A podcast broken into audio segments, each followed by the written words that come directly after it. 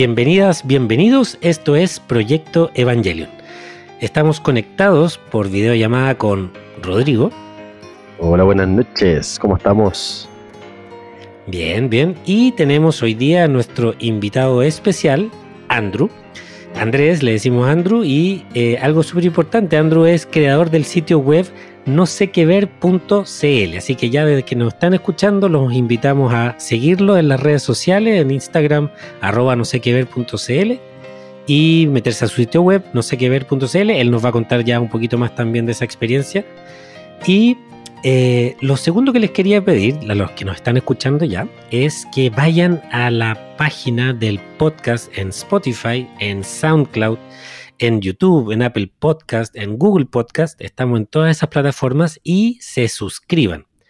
Es súper importante porque así nos ayudan a tener un poquito más de visibilidad en los directorios de cada plataforma y le podemos aparecer a gente que esté interesada y que a lo mejor no nos ha conocido todavía como podcast. Así que encarecidamente les pido en este momento pónganle pausa al, podcast, van a las plataformas a todas. De hecho, en la en el perfil de Instagram hay una dirección web que, nos, que les lleva a una página principal que armamos, donde están todas las redes sociales, los, enlaces a todas ellas. Y ahí pueden meterse una a una y ir suscribiéndose, agregando, poniendo me gusta, etcétera. Porque, como les digo, la idea es darle visibilidad. ¿Por qué les digo esto? No les digo esto porque tengamos pocos auditores. De hecho, lo que les quería contar, y estamos súper contentos, es que Solamente en Spotify ya tenemos 110 auditores únicos, es decir, hay 110 personas alrededor de todo el mundo que nos están escuchando solo a través de Spotify. Después está SoundCloud, que también tiene alguna, les voy a dar algunos números de eso. Pero tenemos auditores en, bueno, Chile, el país de donde estamos haciendo este podcast. También tenemos auditores en México, o sea, de hecho es el segundo donde más nos escuchan. Tenemos en Guatemala, Uruguay, Argentina, Estonia. No sé quién, quién nos está escuchando desde Estonia, pero va el saludo a Estonia. Y tenemos también en Spotify alguien, una persona de Estados Unidos que nos está escuchando. Y en SoundCloud eh, tenemos personas, bueno, de Chile, la mayoría. Luego el segundo es Estados Unidos. El tercero es Bélgica, que también nos están escuchando. Después viene España, México, Italia, y después Ghana. Si alguien tiene un amigo en Ghana, por favor, avísele que eh, lo estamos reconociendo, que nos está escuchando en SoundCloud. Y después está Colombia y Costa de Marfil. Y les quería comentar eso, que estamos llegando a varias partes y estamos súper entusiasmados con eso y nos gustaría poder llegar a más, que esto se, difunda, se corra la voz. Eh, solo como dato así ya particular, en SoundCloud también, nos, en Bélgica nos están escuchando desde Bruselas y en Estados Unidos nos están escuchando desde Richardson y Ashburn. En España nos escuchan desde Barcelona y en, eh, en México nos escuchan desde Mérida, Guadalajara y Pescara. Así que saludos a todos los que nos están escuchando en este podcast. Les agradecemos la audiencia y queríamos dar este reconocimiento un poco a, la diversidad que hay de personas que nos están escuchando. Eh, no sé si quería hacer algún comentario, pelado, de esto. Sí, yo, eh, precisamente quería hablar de esto, que el, otro día lo estaba hablando con, con, mi polola, con Francisca, con mi pareja, eh, que cuando tú me invitaste a participar de esto, yo decía, nos escuchan 20 personas y esto es un éxito. Y resulta que eh, estoy súper contento con, con, estos números porque se siente bien, se siente que estamos haciendo las cosas entretenidas y ojalá que todos puedan participar y, y sigamos pasándolo bien nomás. Sí, no, yo, yo, yo también me, yo me daba por pagado con que esto se pudiera subir a alguna plataforma, porque yo no tenía idea ni cómo se hacía el podcast, cómo podía aparecer en alguna parte. Cuando vi que apareció en Spotify, dije, ah, la hice, la reventé. Soy, estamos publicados en, Spotify. Ese era, ese era para mí mi objetivo. El resto ahora es ganancia y estamos súper contentos por lo mismo. Vamos a pasar entonces a la encuesta del podcast que hicimos ayer, la publicamos ayer y, hoy jueves, esto se está grabando jueves, mañana viernes lo, estrenamos, cerramos la encuesta y la pregunta era respecto al capítulo que vamos a hablar hoy día, que es el capítulo 4. Y este capítulo eh, tiene una escena en la estación donde Touji le pide algo a Shinji, va, lo encuentra y le pide algo. Las alternativas eran, uno, que lo golpee, dos, que lo deje subir a leva. Tres, que vaya a visitar a su hermana, la hermana que estaba mal en el hospital. Y cuatro, que no sea el piloto de leva. ¿Ya? Eh, la alternativa correcta era la uno, que lo golpee. De hecho, le pega pedazo de combo. Y eh, la verdad es que la mayoría le todo. Tuvimos, esta ha sido la, la mayor participación que hemos tenido de encuesta. De hecho, tuvimos 51 personas que respondieron la encuesta en menos de un día. Le agradecemos la participación porque fue súper buena. 132 personas la vieron, 51 contestaron. Eso es casi el 40% de las personas que vieron la historia contestaron. Así que les agradecemos haberse dado el tiempo de contestar. 41 personas de esas 51 le achuntaron. O sea, hubo 10 que no le achuntaron, que andaban medio perdidos. La, la, segunda mayor votada fueron 7 votos para que lo deje subir a leva. Yo eso no sé de dónde lo sacaron. No, eh, están muy creativos con el tema de, la encuesta. Eh, que vaya a visitar a su hermana, una persona. Tenía más lógica, podía ser, porque le echaba la culpa, pero hubo una persona que dijo que fuera a visitar a su hermana y que no sea el piloto de leva, dos. Eh, y bueno, la verdad es que son tantas personas, la vez pasada las nombramos, pero ahora no las vamos a poder nombrar todas porque son muchas. pero de verdad les agradecemos a todos los que participaron porque como les digo, históricamente está la mayor participación en la encuesta. Hubo también una sección en donde pedimos que mandaran saludos en las historias de Instagram. Y eh, tenemos saludos que nos enviaron, así que al final del podcast vamos a mandar los saludos. Una es un, truco para que se queden hasta el final y los puedan escuchar. ¿Ya? Nos escuchan hasta el final. Eso, Pelado, ¿algún comentario hasta el momento? No, no, por el momento bien, agradecido de la participación y ojalá cada vez seamos más los que disfrutemos de este podcast y esta serie. Sí. Bueno, entonces eh, vamos a pasar a la segunda parte que hacemos, que es el resumen del capítulo. Capítulo 4 se llama Lluvia después de la huida y el subtítulo que tiene a mitad del capítulo es El dilema del erizo. Ahora sí le pusieron el dilema del erizo, que nosotros en el podcast anterior decíamos, quizás este capítulo debe llamarse El dilema del erizo. Pero bueno, vamos a ir al, al resumen. Se muestra la ciudad, Está lloviendo, Misato despierta, se lava los dientes y se pregunta si Shinji faltará de nuevo a la escuela. Toca la puerta de la pieza de Shinji y le pregunta si seguirá faltando, porque han pasado cinco días. Y le dice que la unidad 01 ya está como nueva y que necesita el piloto. Abre la puerta y la pieza está vacía. La credencial de Shinji sobre la mesa y una carta que dice para Misato. Ella dice, Shinji huyó. No puedo culparlo. Siguiente escena, Toji y Kensuke tocan el timbre del departamento de Misato. Misato sale gritando, diciendo Shinji, pensando que había vuelto. Misato los reconoce como los que entraron a la cápsula. Ellos están preocupados porque Shinji no ha ido a la escuela. Misato les dice que Shinji está entrenando en las facilidades de NERF. Cierra la puerta, se despiden. Kensuke dice, eso fue un giro inesperado, no se esperaban encontrarse a Misato en ese departamento. Toji dice, pero qué belleza. Misato, por otro lado, explota de rabia y le pega una patada a la puerta diciendo Shinji idiota o vaca Shinji, que es típico, una, frase que siempre se dice mucho en la serie. Luego aparece el tren de la línea 7 de Tokio 3. Shinji va en el tren escuchando la pista 25 y pasa a la pista 26. Siempre es lo mismo. Pasa a la 25 a la 26 y de la 26 a la 25. El tren se vacía, pero Shinji sigue arriba. Eh, se ve en la ventana los edificios de, Tokio 3 y luego se van viendo, a medida que se va pasando el tiempo, se, ve, se va alejando, ya se van viendo las montañas. O sea, quiere decir que se está alejando de la ciudad. Y entra un túnel. Llega a la estación terminal y en ese momento Shinji, que no ha dicho nada en toda la escena, dice, debo ir a casa. Esto yo creo que es importante esta frase. Shinji pasa la noche en un cine, la película que están dando es del segundo impacto, como una especie así como de Armagedón, pero del segundo impacto. Amanece, Shinji sale caminando por la ciudad, el cielo es rojizo, Shinji camina por la calle, suenan muy fuertes las cigarras, estos bichitos que hacen un ruido muy típico en la serie. Shinji se siente abrumado porque la ciudad gira alrededor de él, escapa corriendo. Acto seguido, Misato amanece en su cama, va a la pieza de Shinji vacía y dice, idiota, vaca, nuevamente. Está picada porque se fue.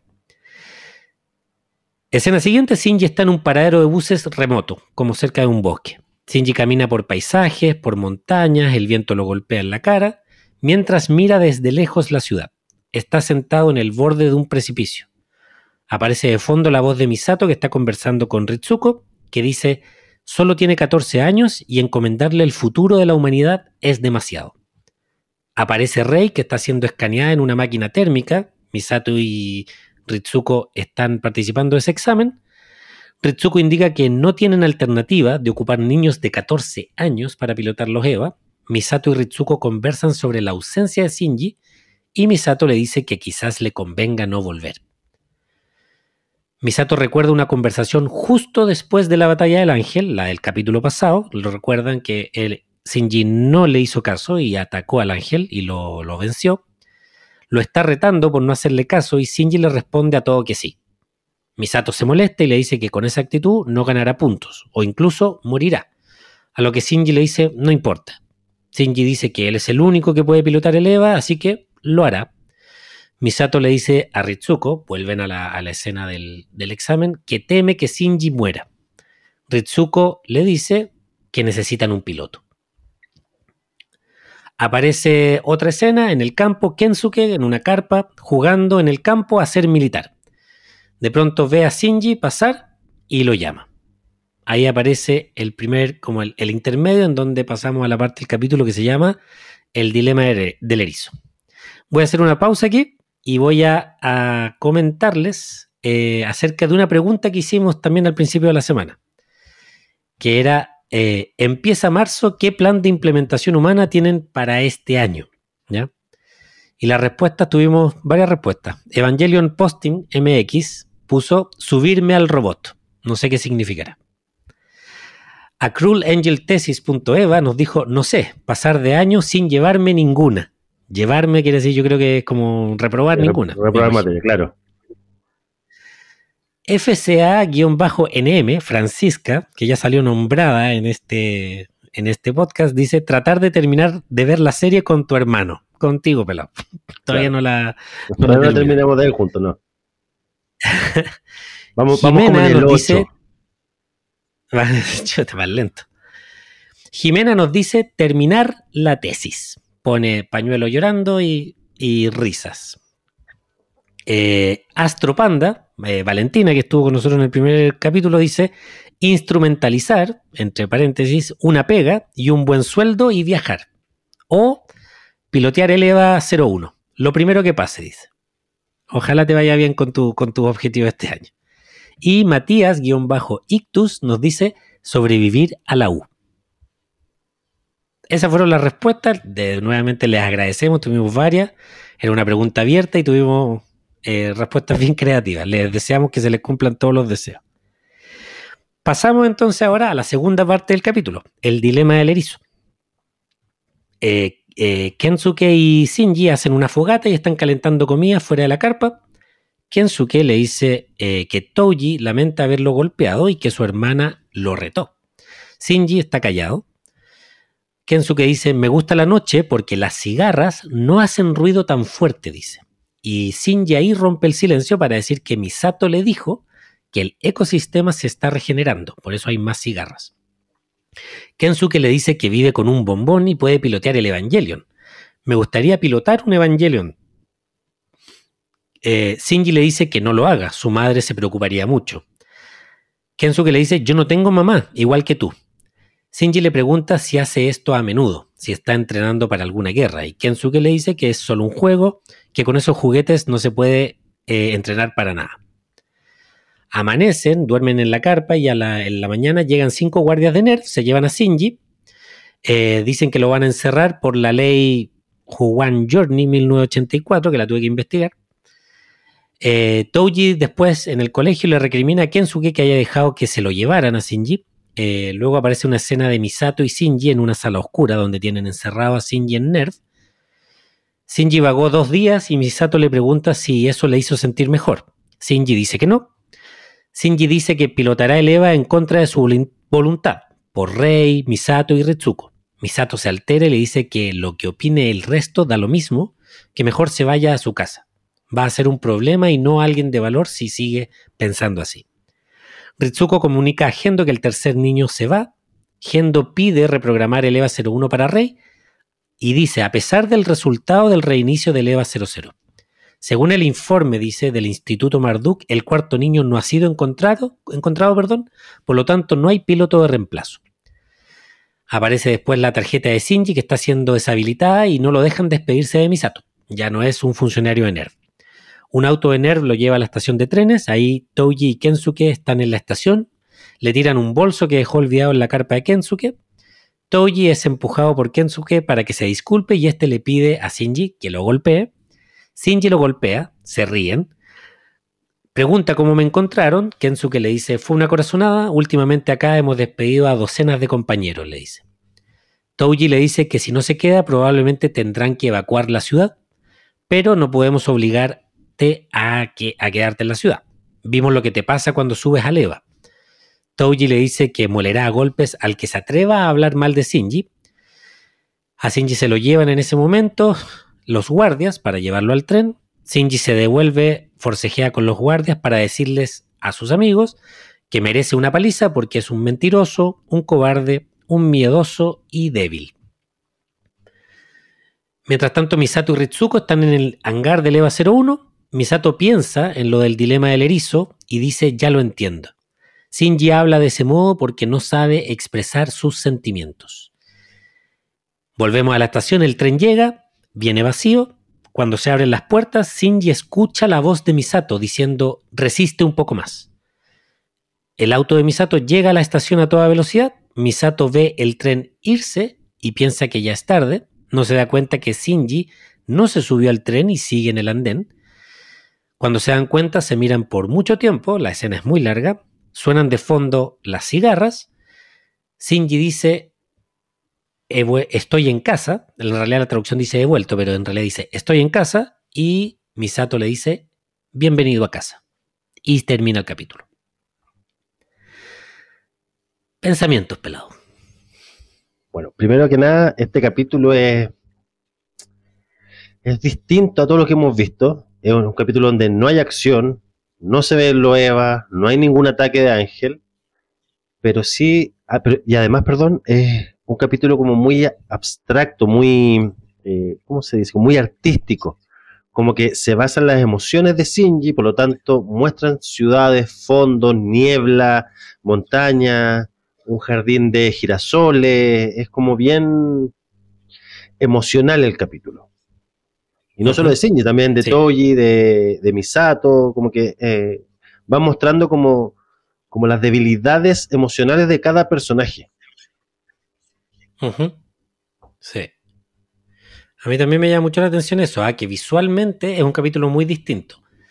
Eh, porque de hecho hay un punto en que a, Shinji pasa como ese campo de girasoles que parece como un cuadro de Van Gogh. Cuando Van Gogh pintaba los girasoles.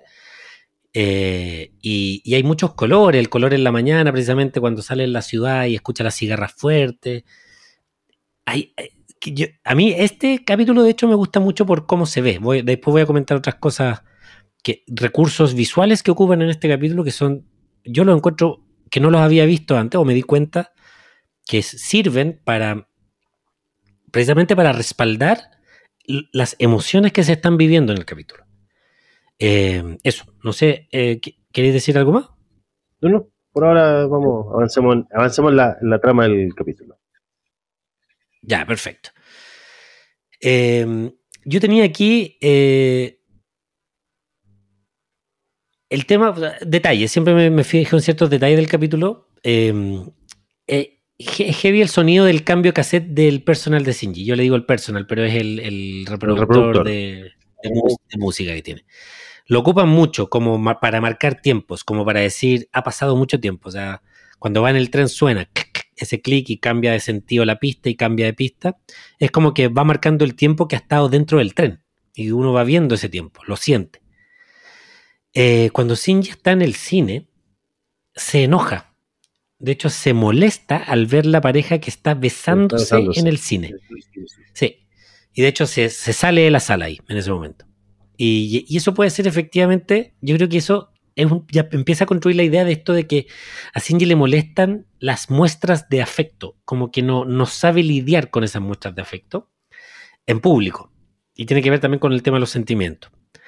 Eh, también me llama la atención cuando sale en la mañana y tiene ese miedo al ruido fuerte de las cigarras y hay una figura como imponente de un edificio de fondo que parece incluso el monolito de 2001. Yo estoy pegado con eso, pero se parece. Y que le empieza a girar la ciudad, le empieza a venir como una especie de crisis de angustia y, y puede ser un miedo porque él dice voy a volver a casa, pero puede ser que le venga ese miedo de cómo va a enfrentar la situación de volver a casa de volver a, ver a Misato eh, en su regreso. Eh, pareciera que se arrepiente de volver y se aleja aún más de la ciudad, eh, sin saber qué hacer, porque como que da la sensación que él iba a volver y de pronto, no, esto le viene esta crisis de pánico y se va más lejos y ve Tokio desde lejos. Por otro lado, está la escena de Misato, la que recuerda, ella, en donde está molesta porque lo haya desobedecido, pero no por un tema de autoridad, sino porque ella no quiere que Shinji muera. Yo creo que aquí volvemos al capítulo 1. capítulo. sí, cuando dijimos Misato es la única que está preocupada de que Shinji no se muera. Y es algo que cuando aparece el tema a Misato la altera. De hecho, la, le preocupa mucho. O sea, todo el, todo el capítulo cuando... Disculpa, cuando, cuando están hablando con, con Ritsuko, también siempre la, la, Misato plantea la situación de que no es bueno que, que, que, pilotee el OEVA, a lo mejor no va a volver, pero siempre como mm. desde la perspectiva de que se está preocupada de la integridad de Shinji, más de que, oh, tenemos, no tenemos pilotos, ¿cachai? No, no, claro. De hecho, ese, ese contraste que acabáis de decir es súper potente, porque a cada, a, cada, a cada intento Misato de poner el tema eh, de la integridad de niños de 14 años, la respuesta, tanto de Gendo o de Ritsuko, es, aquí necesitamos un piloto, un, elemento que conduzca este, este robot, nada más. Da lo mismo que sean niños de 14 años, da lo mismo que su vida esté en peligro, que, que sea infeliz subiéndose a leva. De hecho, lo dice con Ritsuko y también lo reafirma al decir que sería mejor que no vuelva de su escapada. Eh, le dice que no busca cumplidos al subirse a Leva, solo que si él es el único que puede hacerlo, lo hará. Ahí la duda que tengo yo, independiente del, que Shinji como que al final ya le da lo mismo subirse a Leva, pero a mí me pasa que cuando veo eso y dice, si yo soy el único que se puede subir, entonces lo voy a hacer. Yo creo que hay algo también de que Shinji se siente especial por ser el único que se puede subir a Leva. Y en cierta manera, no lo sabe expresar bien. Como que dice, no, bueno, pues no la vamos a hacer subir a Rey porque está no sé qué y ustedes necesitan que yo me suba y eso disfraza como de, o no disfraza, pero él lo que quiere finalmente es que le digan te necesitamos, ¿cachai? Y él sabe que él es el único que se puede subir, pero no sabe muy bien cómo, cómo expresarlo. Misato no quiere que se suba porque él sufre al hacerlo y eso finalmente lo matará, lo dice, lo dice textual. Sí. Por otro lado, aquí hay una, imagen, la de Kensuke, cuando está, cuando está jugando a la guerra, que él se comporta como un niño que juega a la guerra y la ve como un acto heroico, como un juego donde no se sufre, donde solo hay heroísmo en pelear, y por eso envidia a Shinji, que vive, le dice, con un bombón, como Misato, o sea, el estereotipo de la mujer, y que conduce el EVA. ¿cachai? Que es como lo máximo, es como ir a la guerra. Y él se comporta de esa manera media superficial como un niño de 14 años que entiende que esto es casi un juego. Un detalle freak, él dos veces le dice el Evangelion, tú pilotas un Evangelion, no se llama Evangelion, yo creo que ese error es a propósito, es como para decir, él no sabe mucho, él cree que se llaman Evangelion los robots, pues se llaman Eva, no, Evangelion es otra cosa, es el proyecto. Pero mm, lo dice dos veces, me llama la atención, yo creo que lo hacen precisamente para el gallo es súper motivado, pero tampoco sabe mucho de qué se trata y cómo se llaman los robots. Nuevamente el tema aparece ahí en esa escena, lo de las madres. Shinji se sorprende al saber que Kensuke tampoco tiene mamá. Y pareciera ser que nadie en la serie tiene madre. Por lo menos ya sabemos que Shinji no tiene madre, de Rey no sabemos nada. Eh, Kensuke no tiene madre, inferimos que Toji tampoco tiene mamá porque nombró a papá, tío, hermana, no nombró a mamá. Eh, eso principalmente. Tema importante, la madre. Luego, en la escena de la sala oscura, es decir, ya cuando a Shinji lo, trajeron de vuelta, ahí se ve, yo creo que ahí es magistral algo que pasa en la serie, que es cómo tratan las distancias entre los personajes, que se trata en toda la serie, siempre están lejos los personajes, muy lejos, y en, esta, en este capítulo se nota mucho. Pero aquí más encima eh, hay una luz que atraviesa la sala, y en la luz está Misato, y en la oscuridad está Shinji. Incluso hay una escena en que cambian la toma y la muestran desde arriba. E incluso en la toma desde arriba, Misato aparece en la luz y Shinji sigue apareciendo en la oscuridad. O sea, la luz nunca le llega a Shinji y Misato siempre está en la luz. Y eso acentúa una escena que es la escena en donde se pelean, donde Misato, de hecho, se aburre de la actitud de Shinji del, porque tiene miedo que se muera y que con esa actitud se va a morir. Y, lo, lo, manda a la cresta, le dice, mejor ándate. Obviamente le está diciendo, ándate porque si no vas a morir. Y se acentúa esa distancia entre los personajes, porque están parados muy lejos y aparte hacen esta división entre casi dos ambientes, como que estuvieran en dos mundos distintos. Eh, esa, escena a mí en particular la encuentro que es el clímax del, capítulo, desde lo mismo que decía tú pelado, que este capítulo se la juega en temas muy visuales, muy así de la fotografía, de la composición, de los colores. Para mí esa escena es magistral, de hecho eh, yo de las que recuerdo, cuando uno va recordando escenas claves de la serie, esa es una. No sé qué pensáis tú ahí en ese punto. Sí, ahí, como, como decís tú, y, hablábamos en los capítulos anteriores, es el tema de las distancias, ¿no? Están teniendo un, enfrentamiento, pero no están frente al otro, uno frente al otro. Mantienen una distancia que, en el mm. fondo es como que cada uno está en su, en su parada, en su, en su, posición, y Ninguno, quiere, ninguno quiere ceder. Claro. Ahora, como, como decís tú, eh, eh, Misato eh, está en esa parada porque se preocupa por, por, Shinji, que sigue siendo el único personaje. Bueno, ahora aparecen los amigos Kensuke y, y Toji que, que se preocupan por él. Pero dentro de Ner, la única que se sigue preocupando por él sigue siendo Misato y él sigue actuando de una manera que como dice Misato, eh, lo va a llevar a que o se lastime o de frente muera. Claro, claro, porque Misato lo que le, molesta es que le está diciendo que sí a todo, él no cuestiona, solo sigue las órdenes, como en el capítulo pasado también, que estaba molesta por eso, y que esa actitud finalmente lo va a terminar matando. Hay una en esa parte de la escena, en esa pelea, porque ahí hay una pelea, Shinji le enrostra que ella no es su familia así que no, debe, no, le importa regañarlo por haberse ido. Y yo creo que esa, esa, esa frase que tira Shinji es, expresa claramente cómo no es capaz de, de, él expresar sus emociones. Porque yo creo que lo que él está tratando de decir es, por favor, regáñame. Para sentir que soy tu familia, que tú eres, eh, que soy alguien importante para ti y no solo un piloto, ¿cachai? Pero él no sabe decirlo y finalmente le dice, bueno, sí que me tienes que regañar tú si no eres de mi familia. Lo que a, Misato le... Ahí yo creo que ella se queda callada en esa, en esa frase, pero ahí es donde está acumulando la rabia. Porque finalmente Shinji quiere que Misato lo regañe.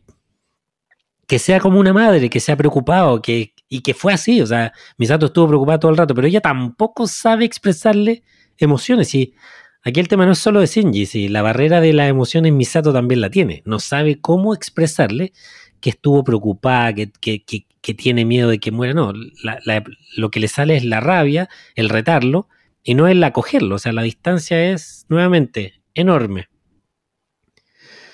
Em, eso. Después, Shinji también lo que está tratando de decir que pilotar el EVA él pilota el EVA para sentirse aceptado por Rey, por Misato, por Ritsuko y por su padre. Y eso lo hace porque lo necesita, o sea, es parte del problema que tiene. Pero cuando lo dice, pareciera que se está victimizando. ¿Cachai? Que lo hago porque no tengo remedio, porque me están obligando, pero nuevamente no sabe decirlo y aparece como victimizándose cuando en realidad lo que él hace es que está tratando de hacerlo porque para él es importante sentirse aceptado por esas personas. Y después voy a hablar aquí de, algunos ya temas, unos temas que aparecen en el, en el, capítulo, sobre todo el del valor, el valor como de valentía, que aparece nombrado, que es que Misato le dice que va a ser un problema Shinji con esa actitud, no alguien de valor. Es decir, le dice, eso que, que, que tu, tu, no temor a morir, el subirte a leva y, y, y, ¿cómo se llama esto? Hacerle caso a todos, no es una, una muestra de valor. Simplemente es un problema de tu actitud.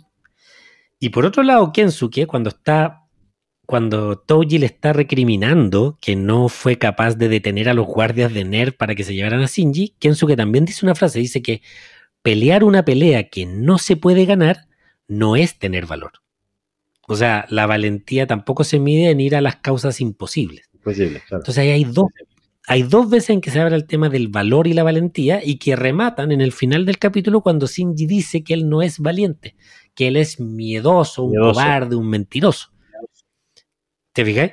Entonces, eh, hay un proceso en Shinji, que lo vamos, yo creo que lo vamos a comentar también uh, ahora con Andrew, que tiene preparado también temas de ese, de ese aspecto, pero ahí hay algo en, el, en la pelea interna de Shinji. Eh, otro punto, ya estas son pildoritas finales. Rey, a pesar de estar lesionada, se lesionada así mala, así tiene, tiene todo vendado, un ojo, un parche en el ojo, no se recupera nunca, Rey.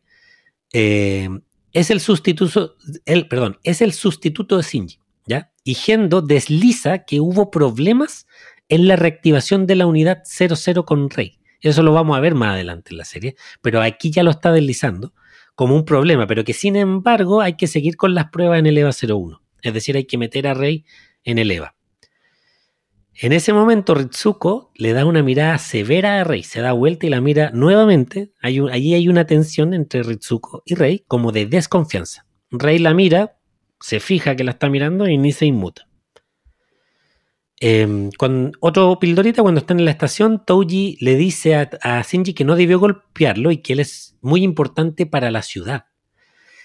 Para mí esta, esta parte es clave porque Touji fue uno de los que en el capítulo pasado, cuando toda la clase se entera de que Shinji era el piloto, no se acercó ni a felicitarlo ni nada, al revés, le pegó.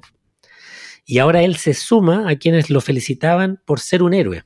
Y Shinji entonces encuentra reconocimiento de aquel que lo rechazó por ser piloto de EVA. Yo creo, que eso es importante para Shinji, para lo que pasa.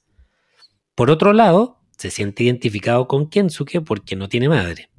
Aparece, en ese momento en la estación de, de, trenes, aparece un gesto que es la mano colgando de Shinji, que después la vamos a ver harto. Que es un, un pareciera que es un, gesto como de inseguridad, en donde quiere decir algo y no le sale, y, o quiere decidir algo. De hecho, él, no él les quiere decir lo que les quería decir y se lo llevan no alcanza. Y pareciera que en su mente aparece la frase, sin decirse, de no puedo huir. Pareciera que él está en eso. Cuando está con la mano ahí me colgando y le muestran, como que él se está diciendo no puedo huir, no puedo huir, nuevamente, aunque no lo dice en este capítulo. Eh, finalmente, Shinji no sabe lidiar con el afecto que le acaban de dar en la estación y se autocastiga diciéndole a sus amigos que es un mentiroso, un débil, un cobarde yo lo veo como una especie de síndrome del impostor. Es como que él, él, siente que no es merecedor de que Touji y que Kensuke sean amigos de él y que le reconozcan y que como que hubiese preferido que, que siguiera esta relación distante en donde Touji le pegó, Kensuke no se metía. Claro, es que ojo que... Y finalmente... Que con, dale.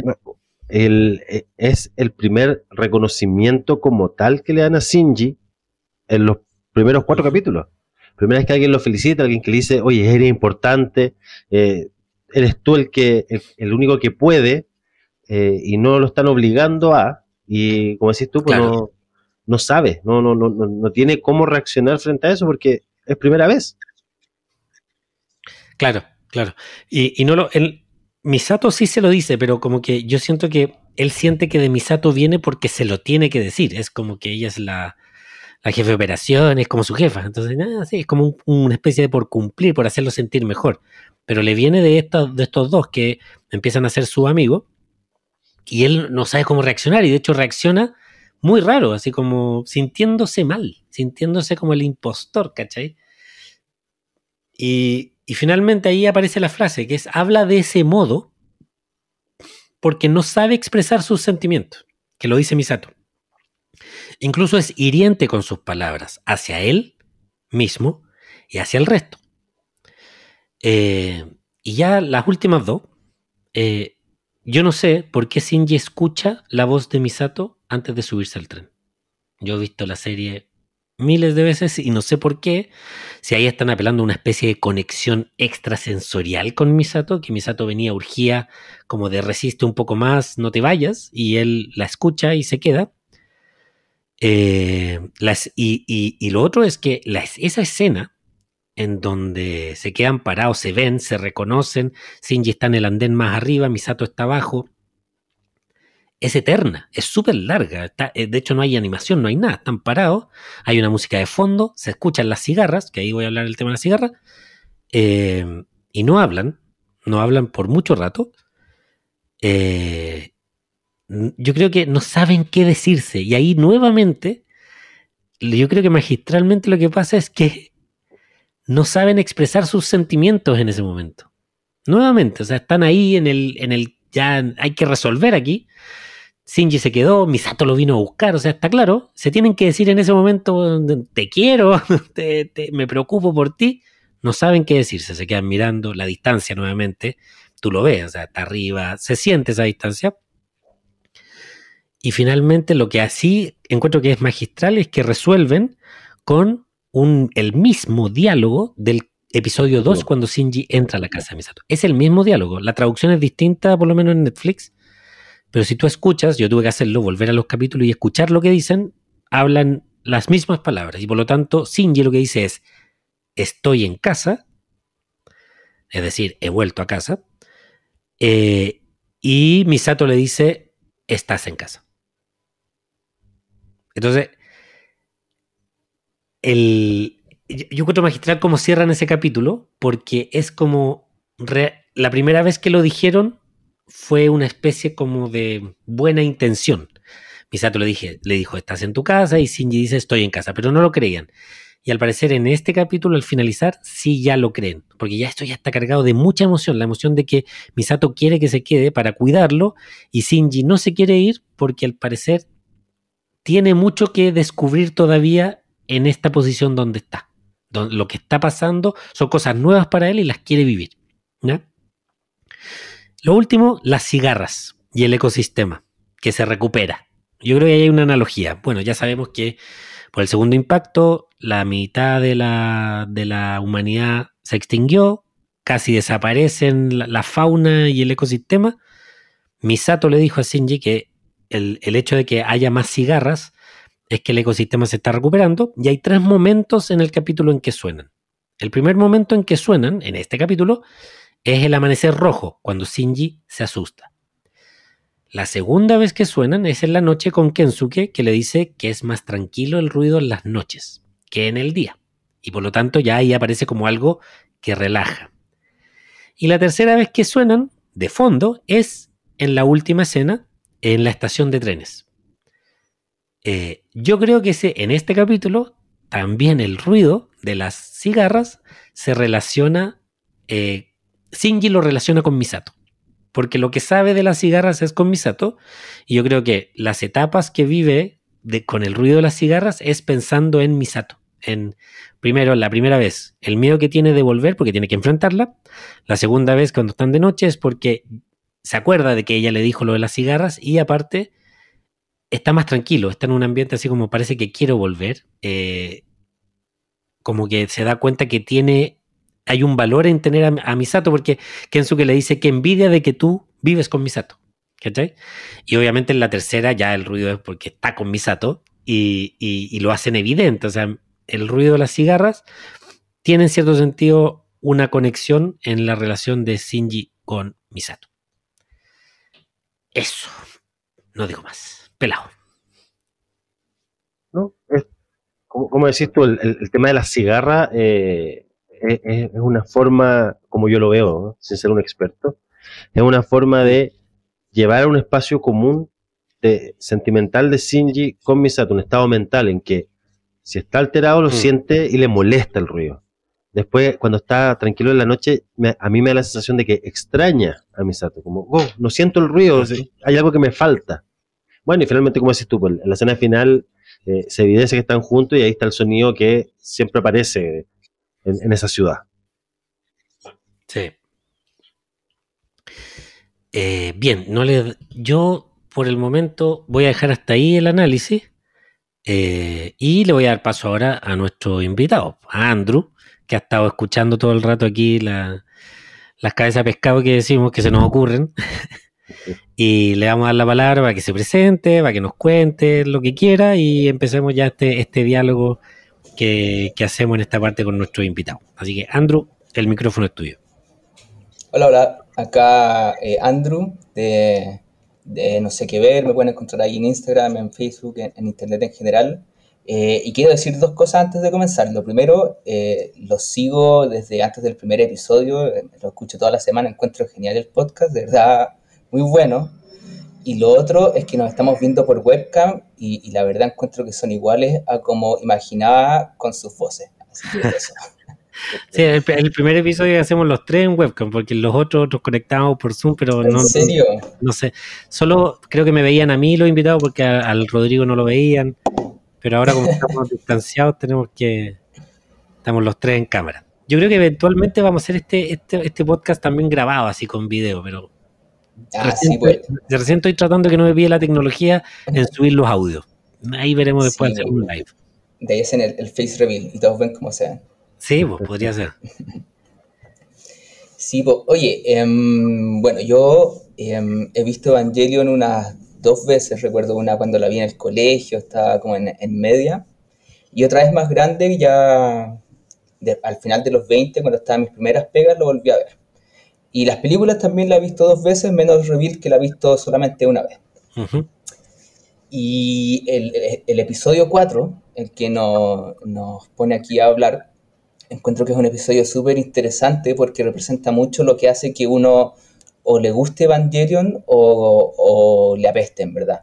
Que como mm. ya dijeron, eh, no es una episodio que pase mucho, no es una episodio en que hayan peleas, eh, es un episodio que es literalmente Shinji, el episodio completo, no queriendo subirse al robot.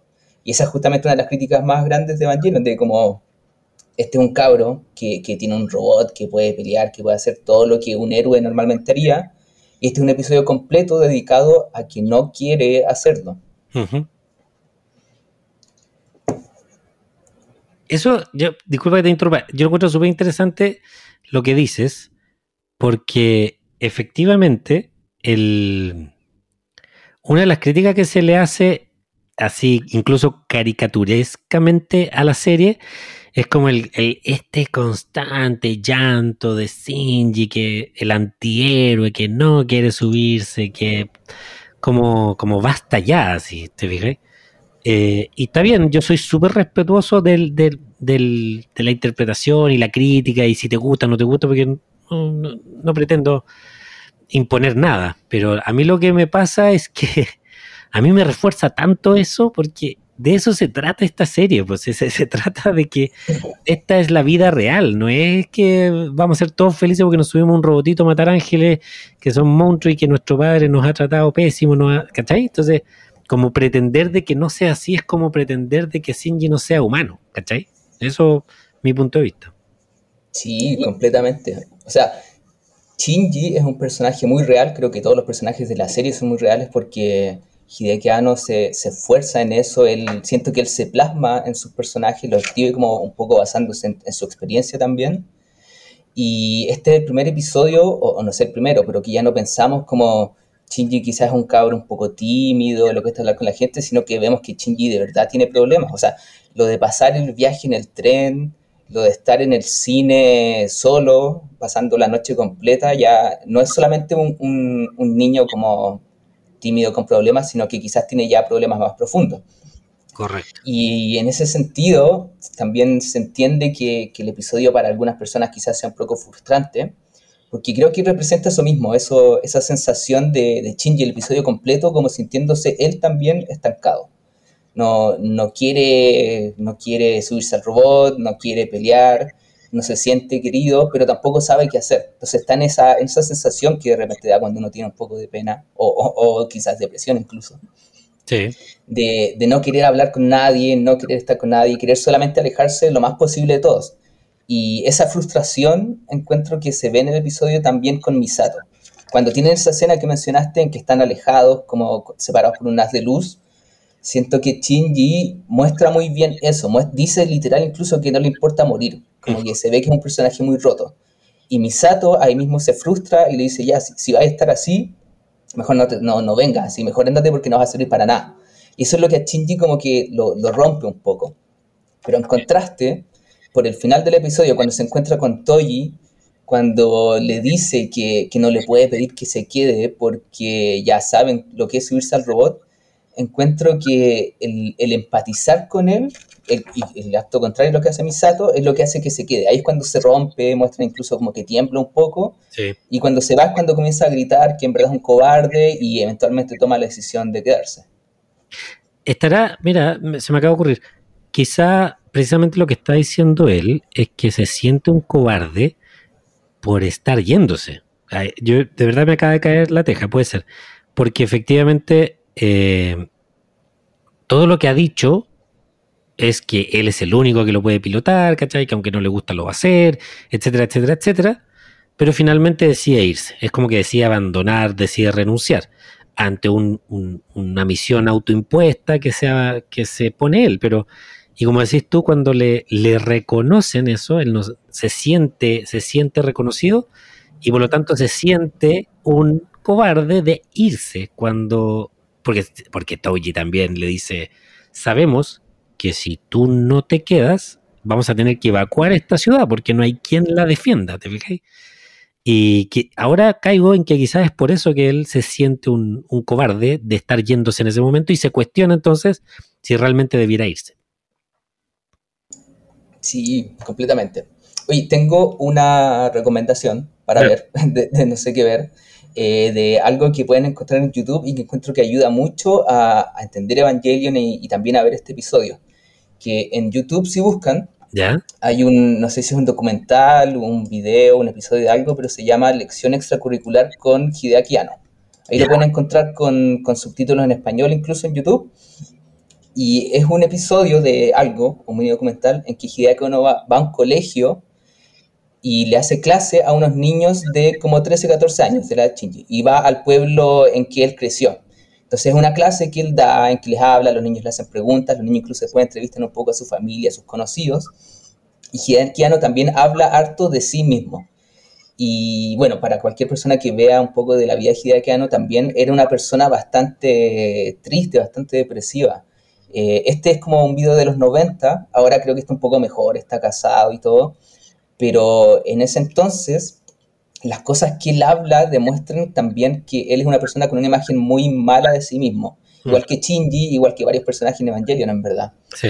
pero hay una parte en que una niña le pregunta si es que le gusta lo que él hace, si le gusta el, el anime que, que él hace, y él dice en algunas partes sí, en algunas partes no. Y le preguntan cuáles no, y él responde las partes en que yo me veo reflejado, como las partes que me veo a mí mismo. Claro. Eso lo encontré súper fuerte, porque habla de esto, justamente esto que estamos hablando ahora, de que Shinji y otros personajes representan mucho estas partes quizás más, más oscuras o, o que quizás gente ha vivido, que ha pasado por momentos más oscuros, Sí. Y quizás son tan reales justamente porque están escritos desde, desde esa perspectiva, no son estos personajes perfectos, Ujú. súper positivos, de siempre soy el héroe, voy a salvarlo a todos, siempre quiero hacer lo mejor, sino que son basados mucho más en la realidad. Como dijiste en un principio y como han dicho en todos los episodios en verdad, Shinji es un personaje real. Y si ven este documental también, van a ver niños de la edad de Shinji y uno se da cuenta que en verdad son, son guaguas solamente. Claro, claro. Sí, yo me, me- qué bueno, después nos pasas el link, lo vamos a poner en eh, ahí donde podamos, obviamente cuando publiquemos el, el capítulo vamos a poner la referencia del link de la entrevista, me parece súper interesante que aportemos a la discusión material, yo no lo he visto, pero sí he visto el extracto de la escena que acabas de describir, de la niñita cuando le pregunta y, cómo responde Hideakiano. Y tengo, eh, y de hecho me, siempre me estaba preguntando dónde estará la entrevista entera, no la busqué ni nada, no sabía cómo, cómo encontrarla, pero qué bueno que nos la das para poder verla. Eh, a mí, bueno, qué bueno que lo dijiste porque efectivamente, de hecho en el, en el episodio cero, en el piloto que, que, grabamos al principio, yo planteaba eso, que finalmente uno de los, de los éxitos para mí, en mi opinión, de Evangelion es cómo Hideaki Anno, eh, en un momento muy bajo o oscuro o difícil de su vida, como es la depresión, eh, logra tratar el tema en una serie que, de la que no se esperaba que se hablara de este tema. O sea, sin ser gran conocedor, pero una serie noventera de anime eh, como esta, que parte más encima de la premisa de estos robots espectaculares, que ya por sí sería un éxito. O sea, si tú solo tomáis esa línea de argumentación con, con la redefinición que hizo de los robots y de, esto, toda este, esta mm, morfología de los robots y toda esta mística de estos robots, ya era un éxito. Pero para mí tiene doble mérito el hecho de que en un momento, y ya ahora vamos en el cuarto capítulo y te está diciendo, pero así con, con letras de liquidación, no se trata de los robots necesariamente. O sea, la historia tiene línea argumentativa de los robots y la va a tener siempre, pero aquí estoy virtiendo mi alma, ¿cachai? En un momento tan duro que incluso después, en retrospectiva, o quizás durante el éxito de la serie, el tipo dice que los momentos que más le molestan del anime es cuando se ve a él mismo reflejado, porque efectivamente seguramente le hacen recordar dolor, sufrimiento, eh, etapas muy oscuras de su vida, etapas quizás donde, como Shinji, no le importó morir, ¿cachai? No, no, no tenía un, un drive, era un motivo de vida, un leitmotiv, lo que sea, sin ser experto tampoco en depresiones, pero lo que me imagino. Y eso yo lo encuentro tan relevante tan particular de la serie sin saber si es que otra serie antes, después, durante lo hizo, pero a mí encontrarme con esa serie en esa época eh, fue, eh, de verdad, para mí fue parte de lo que me hizo enamorarme de la serie. Debo reconocer que en realidad la primera vez que la vi, para mí era la historia de los robots. Y, lo, y, no, no lograba, sí, obviamente identificabas el conflicto de Shinji, pero no, no, no profundizabas tanto en, cómo desde el día uno de la serie te están hablando del problema de Shinji. Te lo están diciendo, así, a cada rato, a cada rato te lo están... Y ese es el, hilo conductor de la serie. Eh, así, eso. El, enlace después lo vamos a poner en, en las redes sociales, en YouTube, en todo completamente. Y por ahora es el, el, desarrollo un poco del problema de Shinji, pero estamos en el episodio 4 y más adelante se van a ver otros personajes con su propio desarrollo. De hecho, ahora creo que un poco Shinji va a pasar al lado y ya vamos a comenzar a explorar otros personajes. Incluso eh, uno que cuando normalmente ve estos animes como de temecas, de robots, lo que uno esperaría es justamente es que el niño se suba al robot que quiere ser el número uno, que sea el mejor. Y más adelante va a aparecer un personaje que es así, no vamos a decir quién porque spoiler, pero justamente aparece este personaje que es así, que es como yo quiero ser la mejor, quiero ser el número uno, pero cuando nos muestran por qué, no es las razones que uno esperaría. También. también, incluso ahí ocurre eso. No, eso es heavy, sí. De hecho, es como que en, ese momento la serie tú decís, por fin llegó ese personaje que, que de hecho tiene muchos fans, ese personaje. Eh, acabamos de leer, de hecho, al, a uno de los fan clubs de del personaje que nos contestó en la, en, la encuesta. Y, de hecho yo me he fijado en las redes, en redes sociales, de los que más tienen cobertura es ese personaje que decís tú, pero que precisamente es como va a ser como la antítesis de Shinji. Y tú decís, ya, este es, este es el personaje como que va a admirar Kensuke, que va a admirar Touji, que todos van a admirar, ¿cachai? Y, y es heavy que te das cuenta de por qué el personaje es así pero no por las razones que tú crees que es, ¿cachai? Y nuevamente ahí es Hideakiano magistralmente poniendo el drama humano en la serie. Porque finalmente, para mí se trata de eso la serie, de el sufrimiento humano y las consecuencias que tiene no solo en tu vida en particular, sino que tu vida y la que los que te rodean y que es cómo esa trama de relaciones interpersonales es tan compleja, pero tan fundamental y tan vital para la vida humana que yo ya me estoy yendo así casi al final, pero que finalmente no es perfecta, es lo que es, nos hace sufrir, nos hace llorar, nos hace reír, pero es, es lo que es, es la esencia de la humanidad. Y no creo que tratar de arreglarla, o no arreglarla, pero pensar que tiene que ser de otra manera y perfecta y sin fallas, eh, no es necesariamente el, el, ¿cómo se llama esto? garantía de que vas a ser feliz, ¿cachai? Como que la felicidad no se mide necesariamente en eso. Me fui muy adelante, pero voy a volver, voy a quedarme ahí. voy a quedarme. Yo, yo quiero agregar un, punto, eh, y aquí arriesgo el hate, que el personaje del que estamos hablando me carga. No, nunca me ha gustado. No, no lo encuentro. No, ah, no, es que me, no es que me moleste, digamos, pero es, mi personaje menos favorito de los de, la serie, digamos. Uh, sí. Arriesgo arriesgas y no, y esa es una. Esto es como la pelea de para qué lado se pone el confort. Si se pone así, ¿Así? o para el otro lado, en el O sea, aquí hay bandos históricos acerca de dicho personaje y Rey, por ejemplo. O sea, aquí hay facciones. Yo creo que se fue la mitad de los suscriptores. Adiós. Sí, chao. Bueno, gracias por escucharnos hasta este punto del podcast. Fue, un gusto hablar con ustedes. No, el próximo semana no estoy invitado. no, se acabó tu participación. No. Eh, sí, pero no sé, eh, Andrew, si, dale nomás si tenía otro tema. Sí, mira, em, este personaje que estamos hablando, y en verdad todos los de la serie, eh, lo, hermoso que tienen quizás es que salen de, este, de estos estereotipos que normalmente están muy marcados en el anime. No solo los animes de, de, robots, sino que en general, hoy en día todos los animes siguen fórmulas muy estructuradas, tienen las mismas categorías, los mismos tipos, y uno espera que si uno ve un anime de cierto tipo, tiene que tener ciertos personajes y que se comporten de cierta manera. Entonces, por ejemplo, ahora eh, Kimetsu no Yaiba es un anime que está muy de moda, muy exitoso, le está yendo muy bien. Y salieron hartas críticas por la última temporada porque la gente sentía que estaban como alargando el chicle, porque era una pelea larguísima y como que se sentía como que no avanzaba.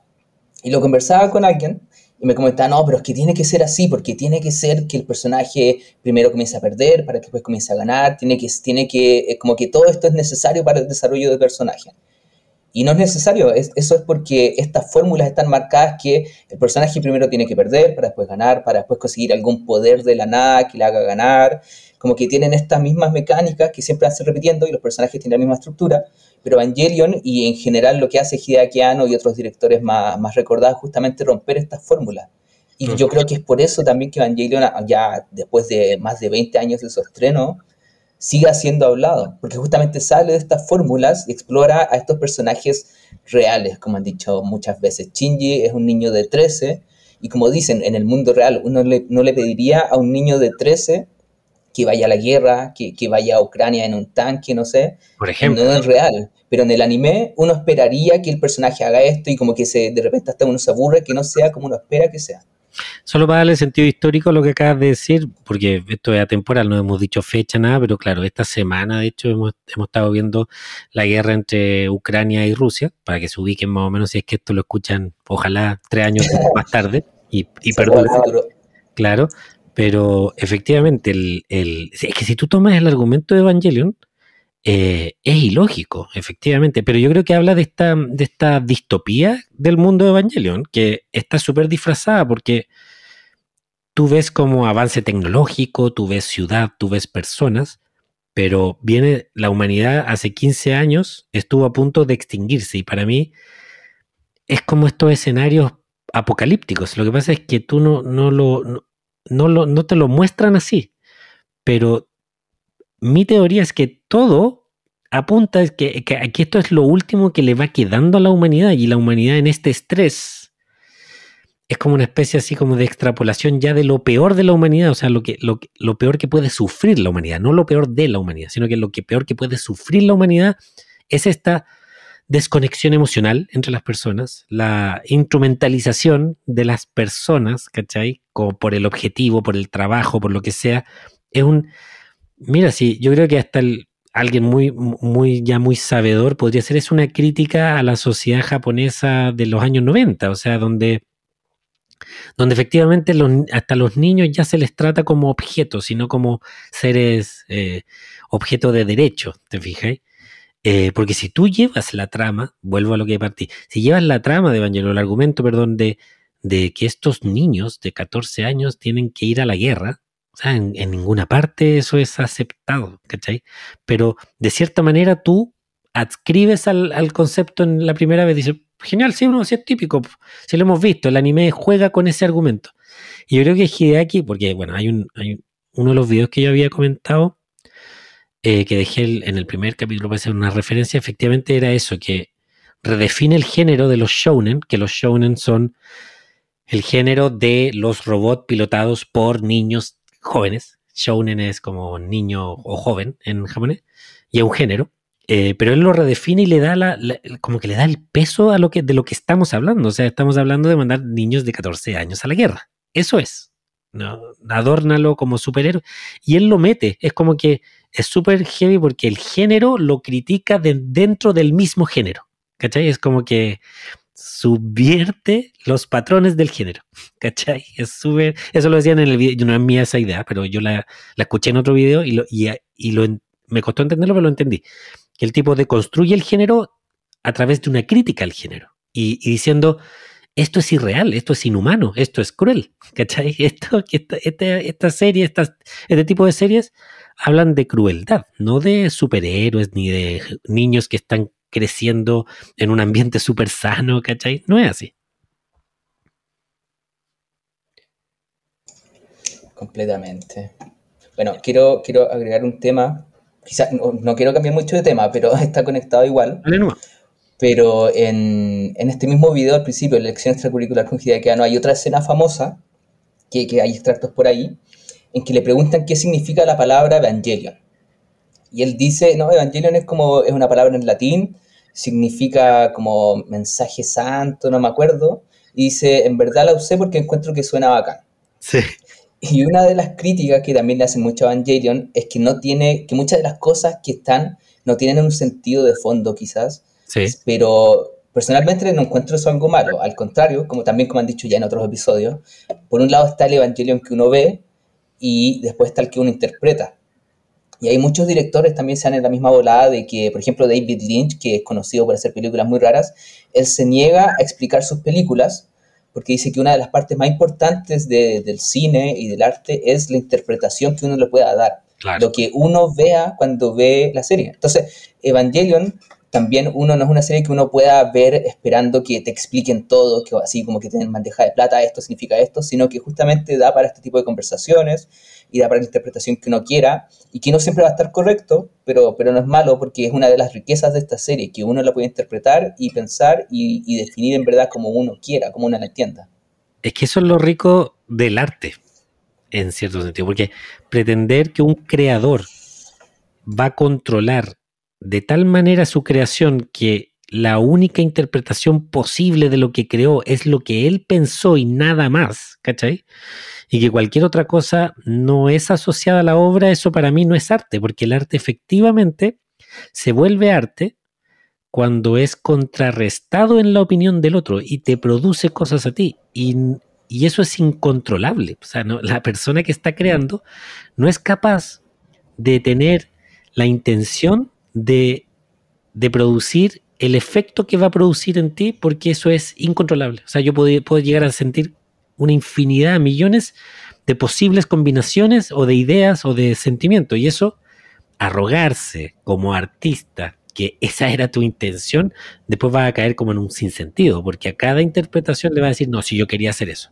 Ah, pero tú, tú interpretaste, yo también quería hacer eso. Y, ah, pero yo interpreté esto otro. Sí, yo también quise hacer eso y por eso tú lo, lo interpretaste así. Entonces cae en un sinsentido, porque al final podéis tener interpretaciones diametralmente opuestas de la serie y cómo va a ser posible que entonces tú como creador lo pensaste de dos formas distintas. Yo creo que es sabio en ese sentido, como buen creador, en decir, oye, la obra yo la suelto y de momento que cae en personas, cobra su vida propia. Y eso es lo que pasa con Evangelion, que cobra, cobra vida propia. Y, lo que decías tú, de, que Evangelion lo eligió porque suena bonito, porque, pero es que a, mí en lo personal no le exijo que Evangelion todos, todo tenga un motivo, todo tenga una razón.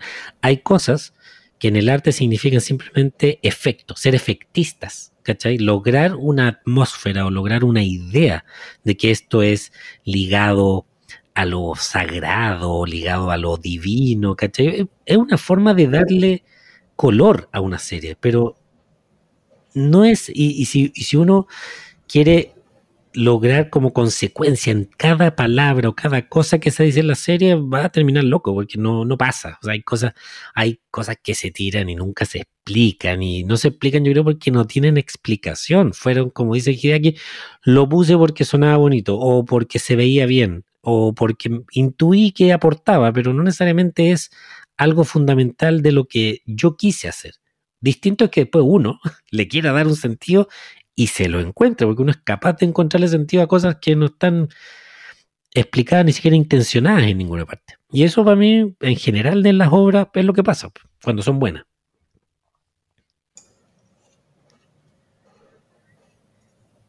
Eso, pasó un ángel. sí, que, nos fuimos la Tuvimos que tomarnos un rato para, para reflexionar. No sé, ¿tenía otro tema, Andrew? Tengo un tema para cerrar, un detalle. Bueno, en el episodio anterior cerraron con la invitada leyó un poema que lo encontré notable, me encantó. Sí. Y le quiero robar la idea, porque, porque de verdad era muy buena. Y encontré algo muy interesante en este episodio también. En la escena en que Shinji y Misato están sentados, o sea, Shinji está sentado, Misato está de pie hablándole, cuando hablas que está este de luz que los separa, se ve de fondo el logo de, de, Nerf y el lema abajo, que no lo habían mostrado y creo que en ninguna parte de la serie está menciona en el lema. Pero el lema de Nerf que tienen escrito, eh, traducido, es Dios está en su cielo, todo está bien en la tierra. Es un lema bien raro para una organización que se encarga de matar unos seres llamados ángeles. Claro. Entonces me puse a googlear, porque volví a ver el episodio preparándome para el podcast, me puse a buscar, y esto es parte de un poema de Robert Browning, que se llama Pipa Passes. Eh, no, sé en qué idioma está, lo, traducí al español, del inglés, pero no sé el idioma original. Y es solamente la primera parte del poema. Y lo voy a leer ahora, es bien cortito. Dale. Lo dice así. El año está en la primavera y el día está por la mañana. Mañana a las 7. La ladera de la colina está perlada de rocío, la alondra está en el ala, el caracol está en la espina, Dios está en su cielo, todo está bien en el mundo. Ah, es un poema extraño, no, eh, se va a interpretar, no sé. Pensé, por ejemplo, tiene que ver qué, qué significa que diga Dios está en su cielo y no en el cielo. O también esta imagen que habla de la mañana en el rocío, en este episodio también siento que se, se parece un poco a cuando Shinji se va de la ciudad, cuando pasa por estos paisajes. También da, es, un poema que te lo mandan como un guiño solamente en la serie, pero también da para pensar mil cosas que no sabemos en verdad por qué lo quiso poner. Y tienes razón que sin mal no recuerdo, es la primera vez que vemos el logo de Nerf con la inscripción, o no sé si en los papeles se veía, pero yo creo que es la primera vez que tú alcanzas a leer el, por lo menos se alcanza a leer el God in His Heaven, que es la primera parte, porque por la oscuridad parece que no se alcanza a leer lo otro. Pero tienes razón, cuando lo leíste y dijiste lo del rocío de la mañana en la ladera, eh, yo me imaginé a Shinji sentado en ese precipicio y ese vapor subiendo. No sé, capaz que no sea eh, coincidencia. Eh, y me encanta esta sección de que están trayendo poemas al final de, los, capítulos, así que me encantó.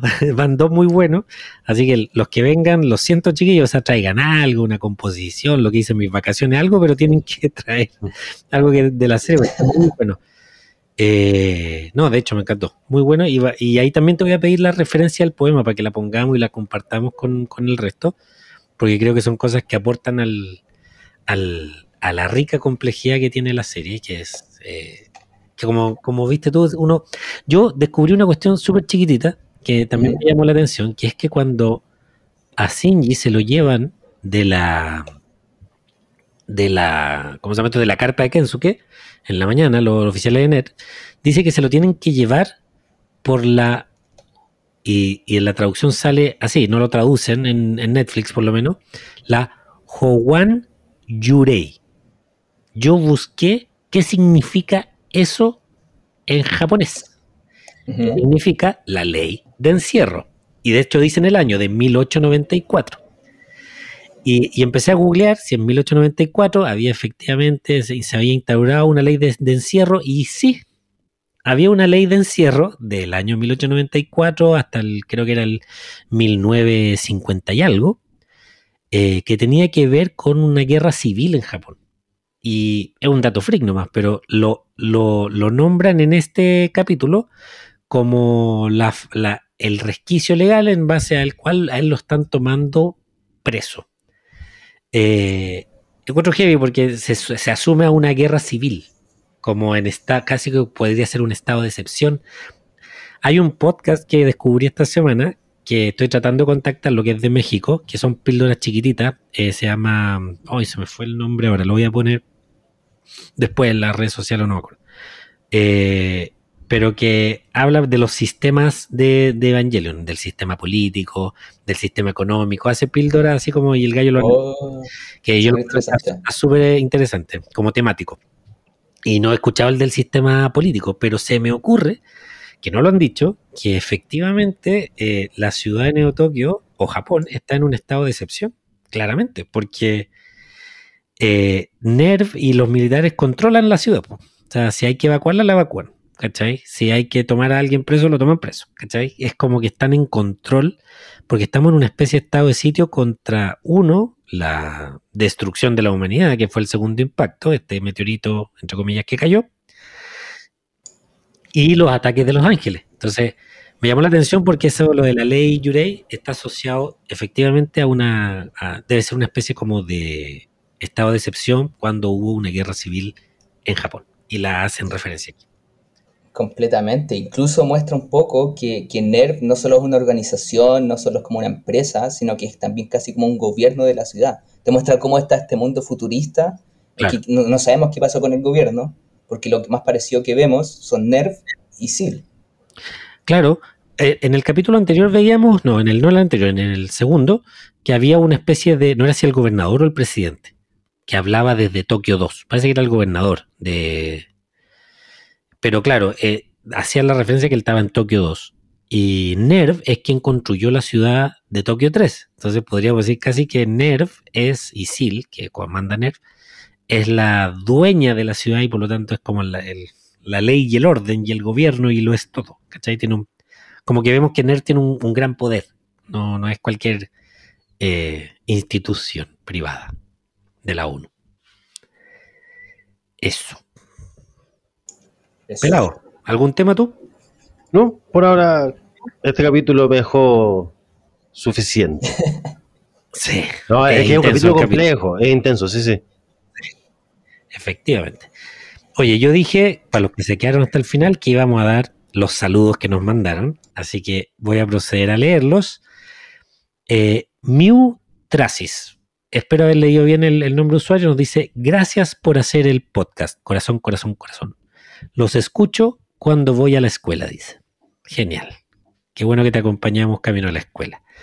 Azúcar Langley Chile. También esos, son, mis favoritos. Eh, ellos te van a amar. Eh, saludos, estimados. Espero que les vaya muy bien con el podcast. Son los mejores, pusieron. Gracias, Azúcar Langley Chile. Espero nos escuche, nos sigas escuchando. Eh, Matías-Ictus Matías eh, nos sigue también desde el principio y les adelanto que va a estar con nosotros como invitado. Dice, adoro el podcast porque nunca tuve nadie con quien comentar el anime y estoy ansioso de participar. Cara feliz, corazón. Eh, Evangelion-posting.mx, nuestros amigos de México, que también los saludamos esta semana, dice, hola, un saludo a la radio Eva y mucho éxito. Em, la cuenta vaca-sinji-posting, que vendría a ser así como posting de Sinji idiota, vaca Sinji, dice, sigan así, es increíble el podcast, me gusta mucho, carita feliz. Y por último, el último saludo que vamos a leer es de Hay un gato en mi cama, que estuvo con nosotros en el capítulo pasado comentando y dice, solo felicitarlos por la buena onda. Gambate puso en japonés. Tuve que ir a buscar qué significaba gambate, eh, me dio tarea, y, es como una especie de ánimo que se da cuando la tarea es difícil y como que no cedan, sigan adelante porque es como, vamos, power, como diría Sergio Lago, échenle para adelante. Y la verdad, yo ahí les agradezco todos los saludos y esto, esto de verdad nos da mucha fuerza para seguir haciendo el podcast y para seguir inventando cosas que se nos puedan ocurrir y capítulos especiales que queramos hacer, porque mm, yo le comentaba, por lo menos a mi hermano Rodrigo, que lo que más disfruto de este podcast es hacerlo. estar en este momento, conversar, conocer gente que, como Andrew, que, que les gusta también el anime. Y efectivamente a mí me pasaba, yo creo que hice este podcast porque no tenía con quién conversarlo. Y me he dado cuenta que hay mucha gente que quiere conversar de esto y tiene muy buenas visiones y le, le tienen tanto cariño a la serie que le han buscado y le han encontrado cosas muy bonitas que vale la pena compartirlas. Eh, te doy la palabra, Andrew, si quieres decir algo al cierre. Em, unos saludos también, un saludo a mi polola que fue quien me, presentó el podcast, me avisó que iba a comenzar un podcast de Evangelion porque lo vio por ahí, me lo envié y lo seguí al tiro. Eh, un saludo a, los que me ayudan a, mantener vivo No sé qué ver, que me ayudan ahí, a, aunque yo lo cree, no, soy, no estoy solo ahí, y a los que nos siguen también, a todos los seguidores en Instagram, en Facebook y que visitan la página. No sé qué ver, yo en verdad lo creé por lo mismo que mencionas tú, de esa sensación de que quería ver algo, quería ver como algo distinto, algo interesante, pero cuando veía estos grupos de cine o qué sé yo, al final como que no, siempre hablan de las mismas cosas. Claro. Entonces creé esto que, que yo mismo buscaba y al final creé esto que en verdad es un, un, blog que es lo que a mí me gustaría leer. En verdad lo creo justamente porque es algo que a mí me gustaría encontrar. Súper. Sí, de hecho nosotros publicamos al principio, al principio, uno de los artículos que tienen, que es precisamente una sugerencia de en qué orden ver Evangelion. Lo pueden ver ahí en no sé qué ver.cl, para los que no lo vieron alguna vez en nuestra historia, y si nos están escuchando de otros países también, métanse a la página no sé qué ver.cl, no solo hablan de este artículo de Evangelion, sino que hay muchas referencias y recomendaciones a películas, se, se mantiene actualizado Así que véanlo si les interesa tener ahí una especie de sommelier o recomendaciones de cine. Pelado. Eh, bueno, agradecer nuevamente todos los saludos de la gente. Eh, como lo hemos dicho ya varias veces en este podcast, este es un proyecto de Juan Pablo. Me invitó a participar. Yo pensé que iba a ser solo un capítulo y estoy muy contento de poder participar. Eh, es entretenido, me gusta. Yo tampoco tenía nada con qué conversar de esta serie, siendo que no soy tan fanático pero esto me ha hecho reencantarme con Evangelion, así que entretenido y seguir nomás para adelante, todo lo que se venga. Súper. Ya, pues lo dejamos hasta aquí. Eh, muchas gracias a todos por escucharnos, gracias Andrew por participar. Eh, ojalá te tengamos también más adelante si quieres participar, las puertas están abiertas. Por eh, supuesto agradecerles nuevamente a todos los que nos escucharon, agradecerle a los que están participando y los que van a participar, porque vienen más capítulos con nuevos invitados que quieren hablar, así que nuevamente muchas gracias. Esto fue Proyecto Evangelion y nos vemos la próxima semana. Que estén muy bien. Chau. Thank you.